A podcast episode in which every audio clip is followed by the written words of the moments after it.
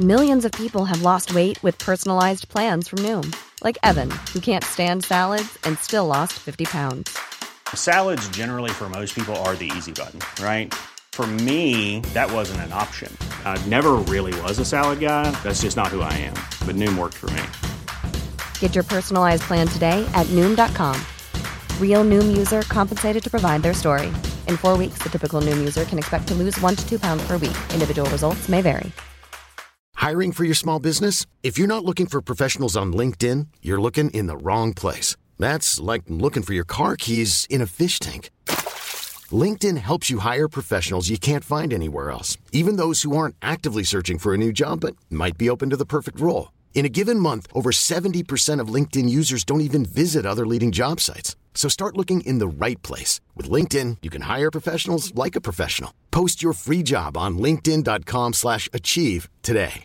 Hey, I'm Ryan Reynolds. At Mint Mobile, we like to do the opposite of what Big Wireless does. They charge you a lot, we charge you a little. So naturally, when they announced they'd be raising their prices due to inflation, we decided to deflate our prices due to not hating you. That's right. We're cutting the price of Mint Unlimited from $30 a month to just $15 a month. Give it a try at mintmobile.com slash switch. $45 upfront for three months plus taxes and fees. Promo rate for new customers for limited time. Unlimited more than 40 gigabytes per month. Slows. Full terms at mintmobile.com. Almaty. Against all odds. Die Belagerung Wiens 1529. Heute starten wir in ein brandneues Format. In Against All Odds wird es darum gehen, wie scheinbar unterlegene Streitmächte gegen eine Übermacht in schierer Überzahl triumphieren konnten. Entgegen allen Wahrscheinlichkeiten eben. Und wir beginnen nicht nur mit einer extra langen Folge, sondern auch mit einer der berühmtesten Belagerungen der europäischen Geschichte. Wir schreiben das Jahr 1529. Eine gewaltige osmanische Streitmacht marschiert den ganzen Weg quer durch Osteuropa, um vor den Toren einer blühenden Stadt aufzutauchen. Wien. Sie würden die Stadt belagern, den goldenen Apfel, wie sie die Stadt nennen. Wien ist eine der wichtigsten Bastionen der Habsburger, jedoch sind ihre Kräfte andernorts gebunden. So bleibt nur eine kleine Schar übrig, um die Stadt gegen die Armee des Sultans zu verteidigen. In der Unterzahl und bei weitem schlechter ausgerüstet. Ihr einziger Verbündeter ist die Zeit. Kapitel 1 Eine neue Macht erhebt sich. Im Lauf ihrer Herrschaft hatte die türkischstämmige Dynastie der Osmanen ein Weltreich aus dem Boden gestampft. Von Kleinasien aus, das man seit der Landnahme der Seldschuken im 11. Jahrhundert Türkei nennt, eroberten sie nach und nach ihre Nachbargebiete. Syrien, das Heilige Land, Ägypten und große Gebiete Osteuropas rund um das Schwarze Meer. Ihre Grenze schob sich gen Westen, immer näher an die Ausläufer des Heiligen Römischen Reiches deutscher Nationen. Dort herrschte seit dem 13. Jahrhundert das österreichische Geschlecht der Habsburger. Die Osmanen und die Habsburger kamen in ihren jeweiligen Gebieten zufällig, beinahe zeitgleich an die Macht. Neben ihren religiösen Differenzen, die Habsburger waren katholische Christen und die Osmanen sunnitische Muslime, traten auch weltliches Wetteifern. Es ging um Land, Macht, Vorherrschaft und eine simple dynastische Rivalität. Die Kaiser des Heiligen Römischen Reiches deutscher Nationen, so lautete der volle offizielle Titel des Herrschaftsgebietes seit dem späten 15. Jahrhundert, sahen und gebaren sich als rechtmäßige Erben des Römischen Reiches, das eigentlich gute tausend Jahre vor ihnen unterging. So taten es viele. Karl der Große, die Herrscher Russlands, die Byzantiner, sie alle stellten sich in die Tradition Roms. 1453 eroberten die Osmanen unter Mehmed II. Konstantinopel und nannten es seit jeher Istanbul. Dieser Name war allerdings rein umgangssprachlich. Offiziell wurde die Stadt erst in den 1930er Jahren in Istanbul umbenannt. Damit hatten sie das Oströmische Reich endgültig beendet und sahen sich ebenfalls als die Erben des römischen Kaisertums. Sie sahen die Habsburger also als Usurpatoren auf ihrem Thron. Und als im Jahr 1520 Süleyman als zehnter Sultan die Regierung des Osmanischen Reiches antrat, machte er schnell klar, dass man nicht vom Expansionskurs abkommen wollte. Süleyman ließ nicht nur ein gewaltiges Bauprogramm umsetzen, das ihm den Beinamen der Prächtige einbrachte. Unter ihm erlangte das Osmanische Reich auch seine größte Ausdehnung. Außerdem war er in seinen 46 Regierungsjahren, mit denen er der am längsten amtierende Sultan der osmanischen Geschichte wurde, auch als Gesetzgeber tätig. Unter ihm wurden große Teile Osteuropas erobert. Am 29. August 1526 vernichteten die Osmanen in der Schlacht bei Mohacs ein Aufgebot Ungarns. Die Ungarn trafen dort schlecht vorbereitet und nicht mit osmanischen Kampftaktiken vertraut auf ein zahlenmäßig weit überlegenes Heer unter Süleyman's Führung. Ungarn verfügte über knapp 30.000 Truppen, die Osmanen wohl über 60 bis 70.000. Zehntausende Menschen starben, darunter ein Großteil des ungarischen Adels. Viel mehr wurden in die Sklaverei verkauft und der König von Ungarn, Ludwig II., ertrank erst 20-jährig in einem Nebenfluss der Donau. Nun beansprucht Habsburg durch Heirat und die Osmanen durch Eroberung den Thron Ungarns. Das Land wurde unter Habsburg und Osmanen aufgeteilt. Die Osmanen erhielten dabei den größeren Teil. Somit befanden sich weite Gebiete Osteuropas in muslimischer Hand und Wien die Residenzstadt der Habsburger lediglich 150 Kilometer von der osmanischen Reichsgrenze entfernt. Kapitel 2 Das osmanische Heer am 10. Mai 1529 war es soweit. Der junge Sultan brach von Konstantinopel aus auf, in seinem Rücken ein gewaltiges Heer, zog er nach Nordwesten. Über die genaue Stärke seiner Armee wird bis heute wohl diskutiert und spekuliert. Man kann von insgesamt ca. 100 bis 150.000 Menschen ausgehen. Die Schätzungen gehen allerdings weit auseinander. Davon macht aber ein großer Teil, bis zu 60.000 Mann, nur den Tross aus. Diesem Heer voraus ritten die Akinci, unbesoldete, irreguläre Truppen, die nur ein Ziel hatten, die Bevölkerung zu terrorisieren. Psychologische Kriegsführung war fester Bestandteil der osmanischen Streitkräfte. Sie konnten so mehrere Fliegen mit einer Klappe schlagen. Einerseits erschütterte man den Widerstandswillen der einfachen Leute bis ins Mark. Andererseits konnten sie durch das Brandschatzen auch die Versorgung der eigenen Armee erleichtern. Außerdem bekamen sie eben null Sold und waren auf Beute als einziges Einkommen angewiesen. Sie mussten erfolgreich plündern, ansonsten würden sie hungern. Man nannte sie bald Renner und Brenner oder auch Mordbrenner. In den umliegenden Dörfern und Kleinstädten waren sie in aller Munde und verbreiteten Schrecken. Den Berichten des österreichischen Kriegssekretärs Peter Stern zufolge sollen sie Männer enthauptet, Frauen in Massen vergewaltigt und Kinder gepfählt haben. Dass sich die Leichen auf den Straßen türmten. Menschen wurden auch lebendig verbrannt oder ihnen die Augen ausgestochen. Ein weniger tödliches, aber lukratives Geschäft bot der Sklavenhandel.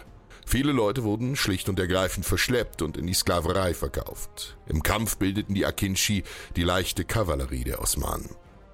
Die bekannteste Einheit des osmanischen Heeres stellte für lange Zeit seines Bestehens zweifellos das Janischarenkorps dar. Gegründet in den Anfangstagen des Reiches als eine persönliche Leibgarde stiegen sie bald zur schlagkräftigsten Truppe der osmanischen Streitkräfte auf. Ursprünglich rekrutierte man sie aus Kriegsgefangenen der Byzantiner.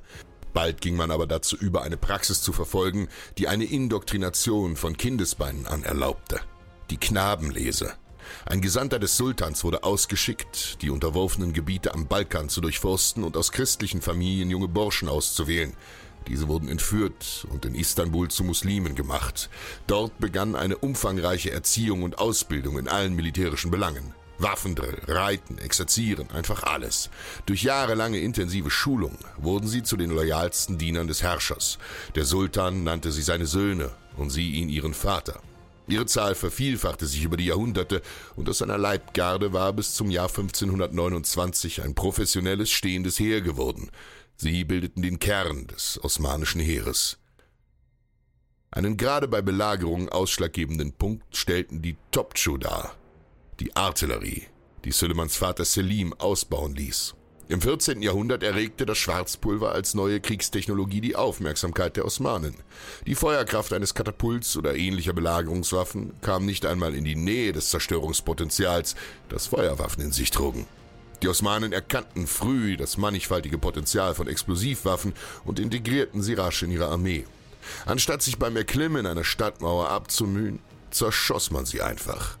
Für diesen Zweck standen den Osmanen großkalibrige, tonnenschwere Kanonen zur Verfügung. Unter den Bedienungsmannschaften dieser Gerätschaften herrschte eine enorm harsche Disziplin, damit sie ihre Kanonen so schnell und präzise abfeuerten wie eben menschenmöglich. Daneben begleitete das Heer die Sifai, eine dem europäischen Ritter ähnliche Truppe von schweren Reitern, die ihr eigenes Gefolge in die Schlacht mitbrachten. Sie erhielten vom Sultan ein kleines Stück Land als Lehen im Tausch für Waffentreue. Doch lange bevor er Wien erreichte, traf er auf einen Feind, der sich als weitaus mächtiger herausstellen sollte als die Habsburger. Das Wetter. Schon im Frühling setzten seinen Soldaten schwere Regenschauer zu.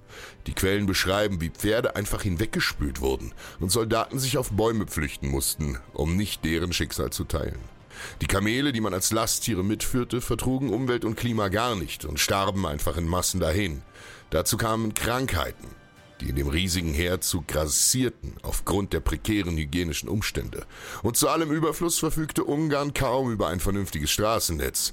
Kombiniert mit dem unablässigen Regen führte es dazu, dass ein großer Teil der Armee, vor allem die für die Belagerung unabdingliche schwere Artillerie, einfach im Schlamm stecken blieb und aufgegeben werden musste. Diese sinnflutartigen Überschwemmungen hinterließen Süleymanns Heer nur kleinkalibrigere Kanonen. Außerdem vernichtete der Regen viel Ernte, wodurch die Armee wenig Proviant hatte, was eine längere Belagerung a priori schon ausschloss.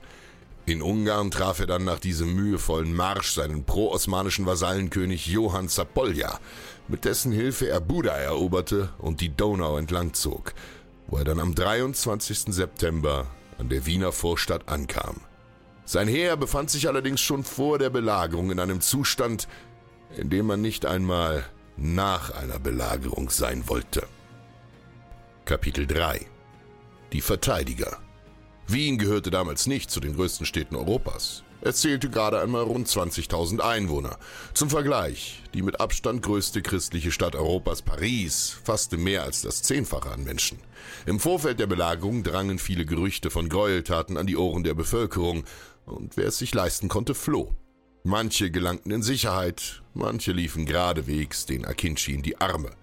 Nur etwa 400 Soldaten der Miliz blieben in der Stadt, das waren keine Profis. Das waren Zivilisten, die in Zeiten der Not zu den Waffen gerufen wurden. Sie waren mehr schlecht als recht ausgerüstet und schwer in der Unterzahl. Doch wie Napoleon später sagen würde, hundert Hunde angeführt von einem Löwen kämpfen härter als hundert Löwen angeführt von einem Hund. Wer würde dieses dürftige Aufgebot also kommandieren? Die Verteidiger der Stadt hatten Glück. Ein altgedienter kaiserlicher Feldherr führte die Verteidigung an. Niklas Graf Salm. Er war zu diesem Zeitpunkt bereits 70 Jahre alt. Seine ersten Kampferfahrungen sammelte er schon, bevor er 18 war. Und er erwies sich als ebenso fähiger wie gerissener Feldherr. Er machte sich einen Namen, indem er eine scheinbar unmögliche Aufgabe nach der anderen erfüllte. Er war involviert in die Gefangennahme des französischen Königs Franz, schlug Bauernaufstände nieder, während er in den Rängen aufstieg. Er war ein Militär von außergewöhnlichem Kaliber, er war der Mann, den Wien brauchte. Seine erste Maßnahme lautete, die Vorstadt Wiens in Schutt und Asche zu legen. Man brannte in etwa 900 Häuser schlicht und ergreifend nieder. Das diente dem Zweck, den anrückenden Türken möglichst wenig Deckung beim Angriff auf die Stadt zu bieten. Bevor der Ring um die Stadt geschlossen werden konnte, schafften es die kaiserlichen Truppen noch etwa 17.000 Landsknechte in die Stadt zu schleusen. Diese sogenannten Söldner waren frühneuzeitlich professionelle Einheiten, die sich in ganz Mitteleuropa ihren Sold verdienten und aufgrund ihrer militärischen Kompetenz äußerst gefragt waren. Bevor ein Schuss fiel, unterbreitete der Sultan der Stadt ein standardmäßiges Angebot. Wenn sie sich widerstandslos ergeben würden und die Bevölkerung zum Islam konvertierte, versprach er Gnade doch wenn man sich wehre, so würde er bei Allah dem Erhabenen diese Stadt in Schutt und Asche verwandeln. Die Wiener lehnten ab. Sie wussten, dass sie dem osmanischen Heer an Ausrüstung und vor allem an Manpower hoffnungslos unterlegen waren. Ihre Hoffnung hieß Zeit. Wenn sie nur lang genug aushalten würden, würde der Kaiser, der zu diesem Zeitpunkt mit Frankreich beschäftigt war, einen Satz hersenden, oder die Osmanen müssten wetterbedingt resignieren was viele übersehen. Die Belagerung begann am 27. September, also sehr spät. Süleyman musste einen raschen Sieg erwirken, ansonsten würden Frost und Kälte ihn frühzeitig zur Umkehr zwingen. Am 27. September also begann der Kampf um Wien, als die ersten Kanonenschüsse die Luft zerfetzten. Kapitel 4 So beginnt es also. Wir wissen nun, wie mühsam osmanische Truppen sich gesammelt und durch Osteuropa hindurch bis an die Tore Wiens marschiert waren. Und schon dieser Marsch glich einem Kampf. Strömender Regen, der laut den Quellen die Pferde hinwegspülte, Proviantmangel, schlechte Versorgungsbedingungen. Es waren vier ganze Monate voller Mühen. Die Ausgangslage für eine Belagerung war also denkbar schlecht. Ganz zu schweigen davon, dass diese Belagerung am 27. September begann, reichlich spät im Jahr. Doch Süleyman war zu weit gekommen und hatte zu viele Strapazen auf sich und sein Heer genommen, als dass er nun kampflos umkehren würde. Der Stolz gebot ihm anzugreifen. Darüber hinaus unterschätzte er seinen Feind und rechnete anfangs mit einer raschen Erstürmung der Stadt. Angesichts seiner brachialen zahlenmäßigen Überlegenheit kann er auch davon ausgegangen sein, dass die Wiener wohl kampflos die Waffen strecken würden. Doch so kam es nicht. Wer seinen Kopf über den Zinn der alten Wiener Stadtmauer reckte, der staunte nicht schlecht. Das Osmanische Reich war gekommen. Hunderttausend, vielleicht mehr. Es wuselte nur so vor den Mauern der Stadt. Und die Mauern waren alt, uralt. Sie stammten aus dem 13. Jahrhundert. Ein Zufall führte dazu, den man sich nicht auszudenken wagt. Auf seiner Rückreise aus dem Heiligen Land wurde der englische König Richard Löwenherz schiffbrüchig und musste anlanden. Auf seiner Route nach Hause passierte er auch das heutige Österreich und wurde erkannt. Er reiste zwar bewusst in Lumpen, um nicht erkannt zu werden, aber ein sündhaft teurer Ring und der Fehler, dass er mit einer Goldmünze bezahlen wollte, ließen ihn auffliegen. Leopold von Österreich ließ ihn gefangen nehmen und verlangte eine astronomische Summe als Lösegeld. Es war zwar ein unerhörter Frevel, einen Kreuzfahrer gefangen zu setzen, aber auch ein lukrativer. 100.000 Mark Silber im Tausch für den König. 20.000 davon bekam der Herzog von Österreich. Damit wurde Wien großzügig ausgebaut und in den 1220ern mit einer großen Ringmauer versehen. Genau diese Mauer war es, die nun auch 300 Jahre später die Osmanen aufhalten sollte. Sie war 1529 vollkommen veraltet, keine vernünftigen Bastionen, relativ dünne und nicht auf die Abwehr von Kanonen ausgelegte Wälle. Mit ihren schweren Kanonen hätten die osmanischen Artillerieeinheiten die Mauern in Schutt und Asche schießen können. Allerdings mussten sie diese allesamt in den schlammigen Pfützen ihres Marschweges zurücklassen. Nur die leichten Kanonen hatten sie mitgebracht, und mit denen waren selbst diese urzeitgemäßen Mauern nicht so einfach zu überwinden. Nichtsdestotrotz feuerten die Osmanen aus allen Rohren, die sie zur Verfügung hatten. Ab dem 27. September hatte die Belagerung begonnen. Die Osmanen hatten die hölzerne Donaubrücke in Brand gesetzt, um damit Ausfällen vorzubeugen. Kapitel 5 Ablenkung Doch wozu das Ganze? Die Mauern konnten sie mit ihren kleinkalibrigen Kanonen nicht bezwingen. Anfangs verursachten die Kugeln, die ins Innere der Stadt flogen, noch herbe Schäden, wenn sie auf dem harten Pflaster aufprallten. Allerdings waren die Wiener findig genug, alle ihre Straßen aufzugraben, so dass die Kanonenkugeln in den weichen Erdboden sanken und dort verharrten, ohne größeren Schaden auszurichten. Das alles war also im wahrsten Sinne des Wortes nur Schall und Rauch. Es war eine Finte. Der wahre Angriff der Osmanen kam nicht von Norden, er kam nicht von Süden, auch von Westen oder Osten nicht. Ready to pop the question? The jewelers at BlueNile.com have got sparkle down to a science with beautiful lab grown diamonds worthy of your most brilliant moments. Their lab grown diamonds are independently graded and guaranteed identical to natural diamonds, and they're ready to ship to your door. Go to Bluenile.com and use promo code LISTEN to get $50 off your purchase of $500 or more. That's code LISTEN at Bluenile.com for $50 off. Bluenile.com code LISTEN. I'm Sandra, and I'm just the professional your small business was looking for. But you didn't hire me because you didn't use LinkedIn jobs. LinkedIn has professionals you can't find anywhere else, including those who aren't actively looking for a new job but might be open to the perfect role, like me. In a given month, over 70% of LinkedIn users don't visit other leading job sites. So if you're not looking on LinkedIn, you'll miss out on great candidates like Sandra. Start hiring professionals like a professional. Post your free job on linkedin.com/achieve today. Er kam von unten. Wie schon in vergangenen Belagerungen eindrucksvoll bewiesen, waren die osmanischen Sappeure Meister des Tunnelbaus. Wenn du weder durch noch über eine Mauer marschieren kannst, dann eben darunter hindurch. Ihr Plan sah vor, Minen unter Tage der Stadt entgegenzugraben. Dann würden sie, so der Plan, massiven Sprengstoff unter den Stadtmauern platzieren und sie so sprengen. Durch diese Breschen sollten sie dann in die Stadt strömen, wo sie die zahlenmäßig weit unterlegenen Wiener am Präsentierteller hatten. Die Rechnung war einfach. Wenn der Sultan die Mauer durchbrach, war das Spiel vorbei. Das Kapitulationsangebot Süleymans war ausgeschlagen worden, weil man von den Gräueltaten gehört hatte, die die osmanischen Truppen ihren Besiegten angedeihen ließen. Also würden sie kämpfen oder sterben. An der Oberfläche knallten Kanonenschüsse von beiden Seiten. Süleymans Artillerie war weitaus besser bestückt, als man dachte. Etwa 300 Kanonen auf seiner Seite gegen 72 bei den Wienern. Währenddessen gruben die osmanischen Tunnelbauer stetig der Stadt entgegen. Mit Lampen und Spitzhacken wollten sie Wien erobern. Die Wiener wussten aber von ihrem Vorhaben, und der erfahrene Graf Salm ließ überall in der Stadt Fässer voll Wasser aufstellen.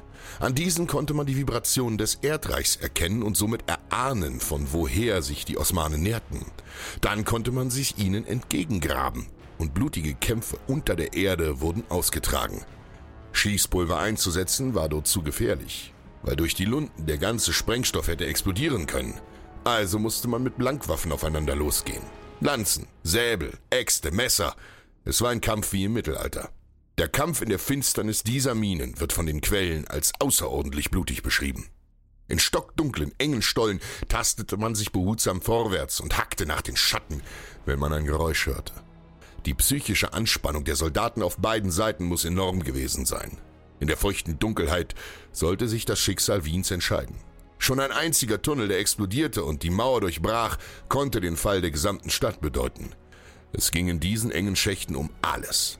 Trotz ihrer geradezu lächerlichen Unterzahl war die Moral der Wiener gut. Sie hatten weniger von allem. Weniger Menschen, Tiere, Material. Man konnte mit 17.000 Mann in der Stadt wohl noch wenig ausrichten. Also war es im besten Fall eine 5 zu 1 Unterzahl. Aber die Zeit war auf ihrer Seite und so das Wetter. Außerdem bestand ein guter Teil des osmanischen Heeres aus Sipai, aus Reitern. Und wie hoch konnte ein Pferd springen? Bei Belagerungen war Kavallerie relativ nutzlos, ganz abgesehen davon, dass sie Unmengen an ohnehin schon knapp bemessenen Vorräten verbrauchten. Also blieb den Sipai und den Akinchi nichts übrig, als das Umland Wiens weiterhin zu terrorisieren. Kapitel 6 Kein Erfolg Hinzu kam psychologische Kriegsführung seitens der Wiener. Man streute gezielt alle möglichen hanebüchenden Gerüchte. Der Kaiser selbst sei hinter den Mauern. Der Kaiser sei im Anmarsch mit einer riesigen Armee. Andere Länder Europas würden sich an einem Entsatzheer beteiligen, hieß es. Und die Stimmung im osmanischen Lager verschlechterte sich zunehmend. Belagerungen sind eine permanente Anspannung für das Nervenkostüm. Man weiß nie, wann der nächste Angriff kommt und man hat nie Gewissheit, ob noch eine Stunde oder ein Tag oder sogar ein Jahr in seinem Zelt vergehen muss. Dazu kam der langsame, aber stete Schwund an Proviant und anderweitigen Vorräten. Angriffe beider Seiten wechselten sich ab und man gönnte sich keine große Ruhe. Wiederholt unternahmen die Osmanen Sturmangriffe, die großen am 9. und 12. Oktober, und beide wurden zurückgeschlagen. Währenddessen malträtierten die Wiener die Belagerer mit immer wiederkehrenden Ausfällen, teilweise mitten in der Nacht. Diese Ausfälle brachten den Truppen der Habsburger herbe Verluste bei, aber sie erfüllten ihren Zweck. Viele Tunnel konnten unschädlich gemacht werden und feindliche Stellungen zerstört. Die Situationen verfuhr sich und keine Seite konnte die Oberhand erringen, womit die Verteidiger eben wieder im Vorteil waren, denn die Angreifer wollten ja hinein. Am 11. Oktober war St. Michaelstag, an exakt diesem Tag hatte Süleyman geprahlt, würde er im Stephansdom sein Frühstück essen und diese Kirche danach in eine Moschee umwandeln. Aber an diesem Tag war er seinem Vorhaben keinen Schritt näher gekommen. Um Salz in die Wunde zu streuen, ließen die Wiener dem Sultan einen Brief zukommen. Darin stand nur ein lapidarer Satz. Dein Frühstück wird kalt. Süleyman war außer sich über diese provokante Nachricht. Er musste die Stadt einfach einnehmen. Der Stolz und seine Ehre geboten es ihm. Wenn er hier scheiterte, würde das Osmanische Reich eine bis dato ungekannte Niederlage erfahren, und diese könnte seine Autorität als Herrscher untergraben. Jeder Herrscher musste seinen Anspruch auf den Thron permanent durch Erfolge legitimieren.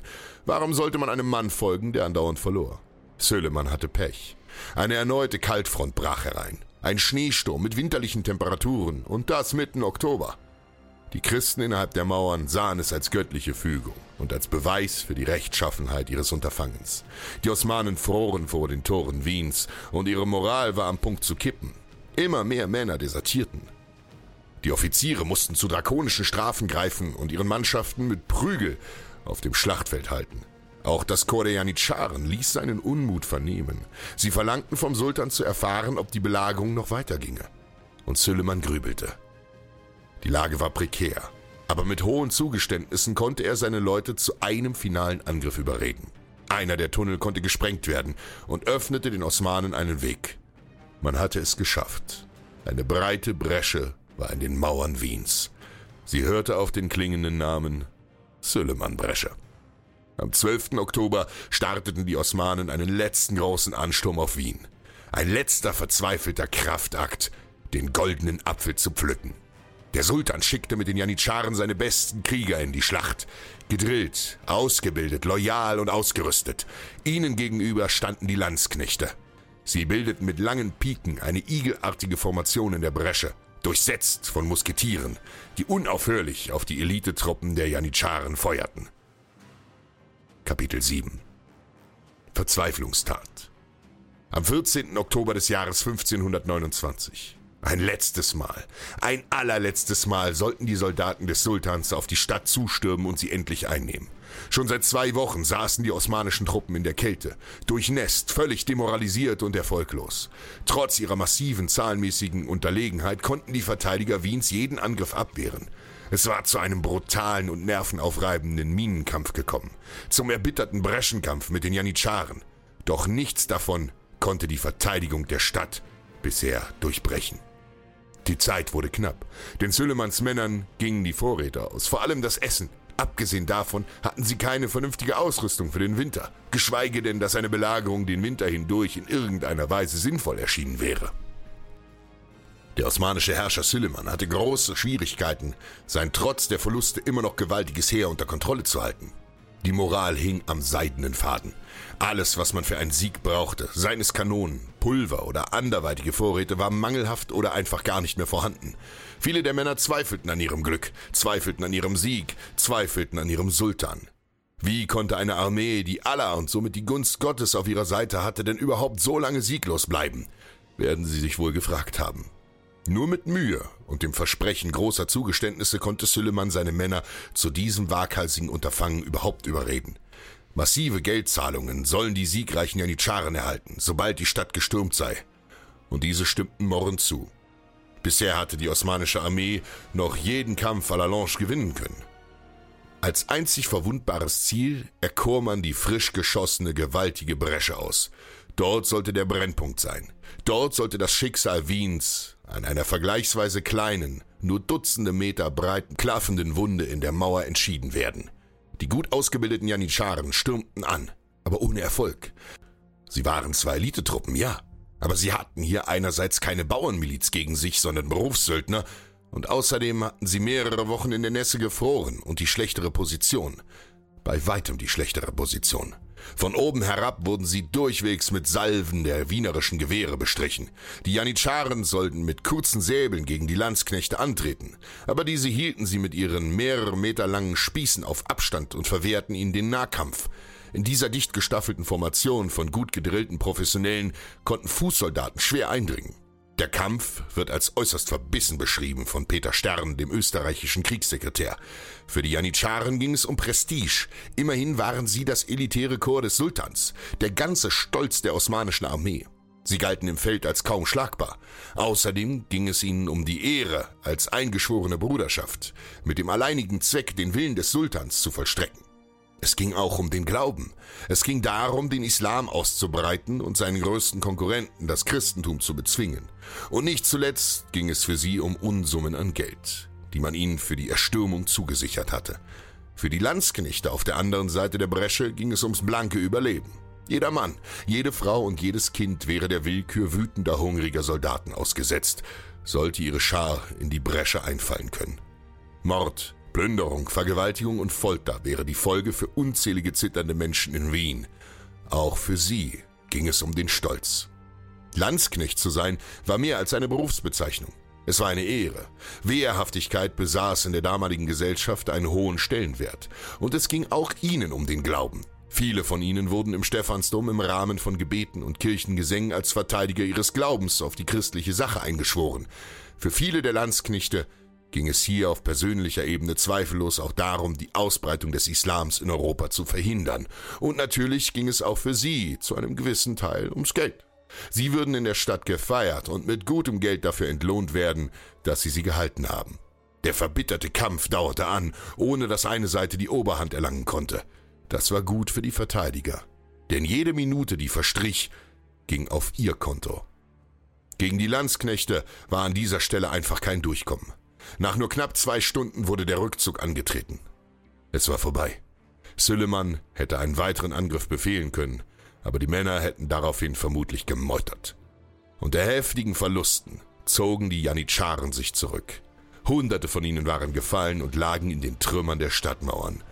Bei diesem Angriff wurde auch Graf von Salm schwer verwundet. Kapitel 8 Abzug Es schien hoffnungslos und den Osmanen ging die Nahrung aus. Daraufhin musste Süleyman sich geschlagen geben. In der Nacht brachen die Osmanen das Lager ab. Sie brachten alle Kriegsgefangenen um, packten das Nötigste ein und brachen auf. Alles, was sie an einem raschen Wegkommen hätte hindern können, sperrige und schwere Objekte wurde zurückgelassen und gelangte als Beutegut in den Besitz der Wiener. Der Rückzug der osmanischen Streitmacht sollte allerdings nicht weniger tödlich sein als der Weg nach Wien. Auch der Rückmarsch forderte viele Soldatenleben aufgrund von Hunger, Krankheiten, Kälte und weiteren Strapazen. Das Ganze hatte vielerlei Folgen. Einerseits war Wien vor der türkischen osmanischen Invasion gerettet worden. Damit hatten die Sultane die erste große Niederlage ihrer Geschichte eingefahren. Das brach ihren bis dahin bestehenden Numbus der Unbesiegbarkeit und zeigte den europäischen Mächten, dass die Osmanen zwar mächtig, aber eben nicht unbesiegbar waren. Außerdem ist das mit der Niederlage so eine Sache. Die Osmanen erkannten diese Belagerung nämlich nie offiziell als Niederlage an. Ich hab ja nicht verloren. Ich hab einfach nur nicht gewonnen soll der Sultan gemeint haben. In seiner Version hieß es, er wollte mit dieser reichlich spät angelegten Belagerung nur die Stärke seiner neuen Nachbarn, der Habsburger, ausloten und sie auf eine blutige Probe stellen. Ob er das nun selbst glaubte oder nur aus Gründen der Legitimation auf den Thron behauptete, sei dahingestellt. Immerhin wäre er ein Herrscher, der nicht siegen kann, ein Herrscher, der nicht sonderlich lange regieren würde. Es gab genug machthungrige und ehrgeizige Männer in seinem Reich die diese Niederlage nur allzu gern als Vorwand nehmen würden, um ihm den Thron streitig zu machen. Vielleicht ging es ihm hierbei auch einfach um seinen Stolz.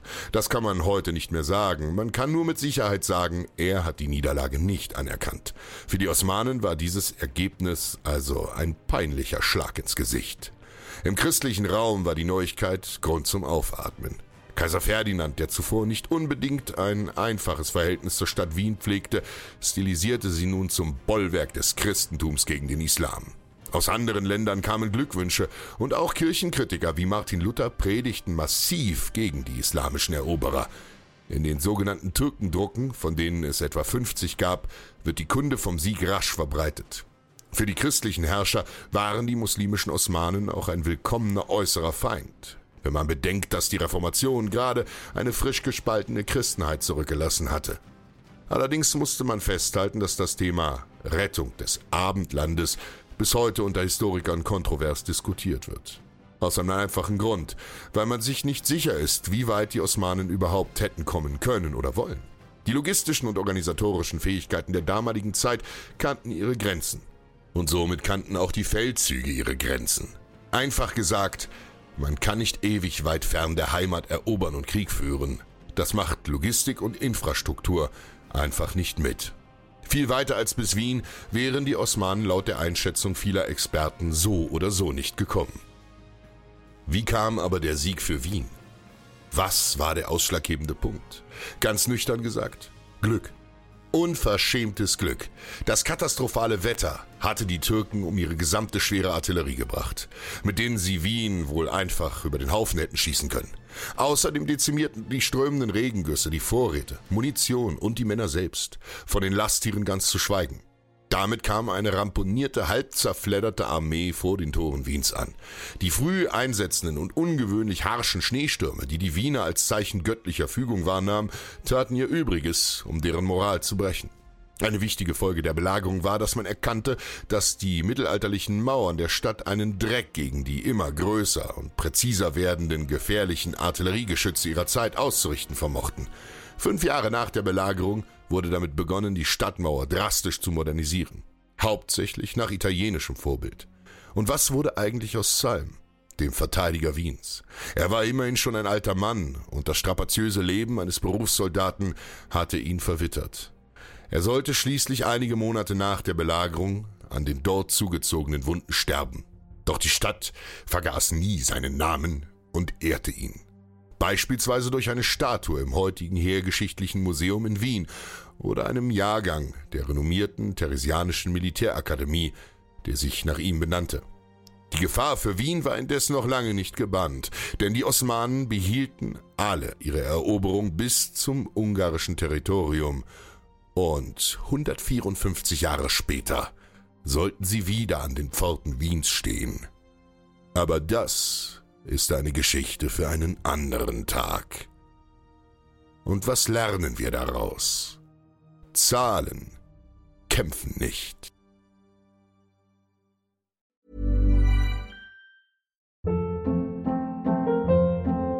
Hold up. What was that? Boring. No flavor. That was as bad as those leftovers you ate all week. Kiki Palmer here, and it's time to say hello to something fresh and guilt-free. Hello Fresh. Jazz up dinner with pecan-crusted chicken or garlic butter shrimp scampi. Now that's music to my mouth. Hello Fresh. Let's get this dinner party started. Discover all the delicious possibilities at hellofresh.com.